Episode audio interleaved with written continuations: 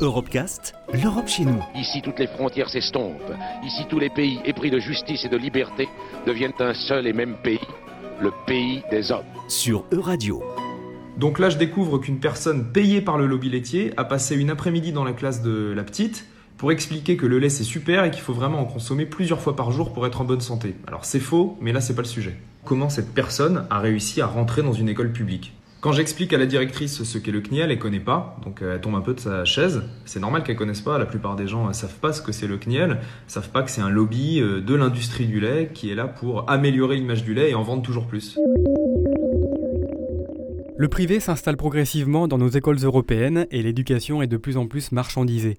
Du lobby du lait aux jouets et matériel sportif en primaire, en passant parfois par la formation des enseignants eux-mêmes, le comité syndical francophone de l'éducation et de la formation s'inquiète de voir l'école devenir un produit.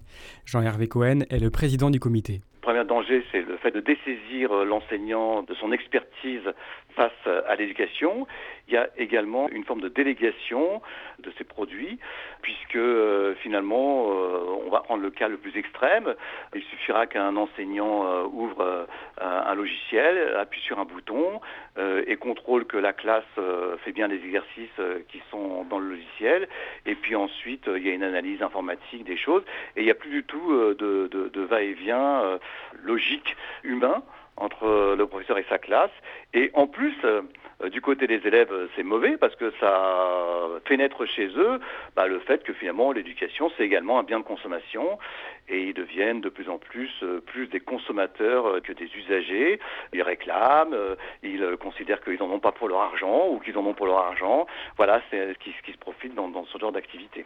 Parfois, ce qui est incroyable, c'est encouragé par les gouvernements, par les ministères, qui pensent que c'est très bien d'avoir comme ça euh, des associations, des organismes qui euh, ben, vendent des produits à l'école. Alors ils ne disent pas qu'ils le vendent, hein, ils disent qu'il y a des partenariats, que de toute façon les organismes savent très bien y faire. Ils offrent des choses en contrepartie, euh, du matériel informatique ou, du matériel pédagogique. Et donc c'est l'État un petit peu qui finance ça derrière. Outre la marchandisation de l'école, un autre fléau gangrène l'éducation européenne, la privatisation de l'enseignement.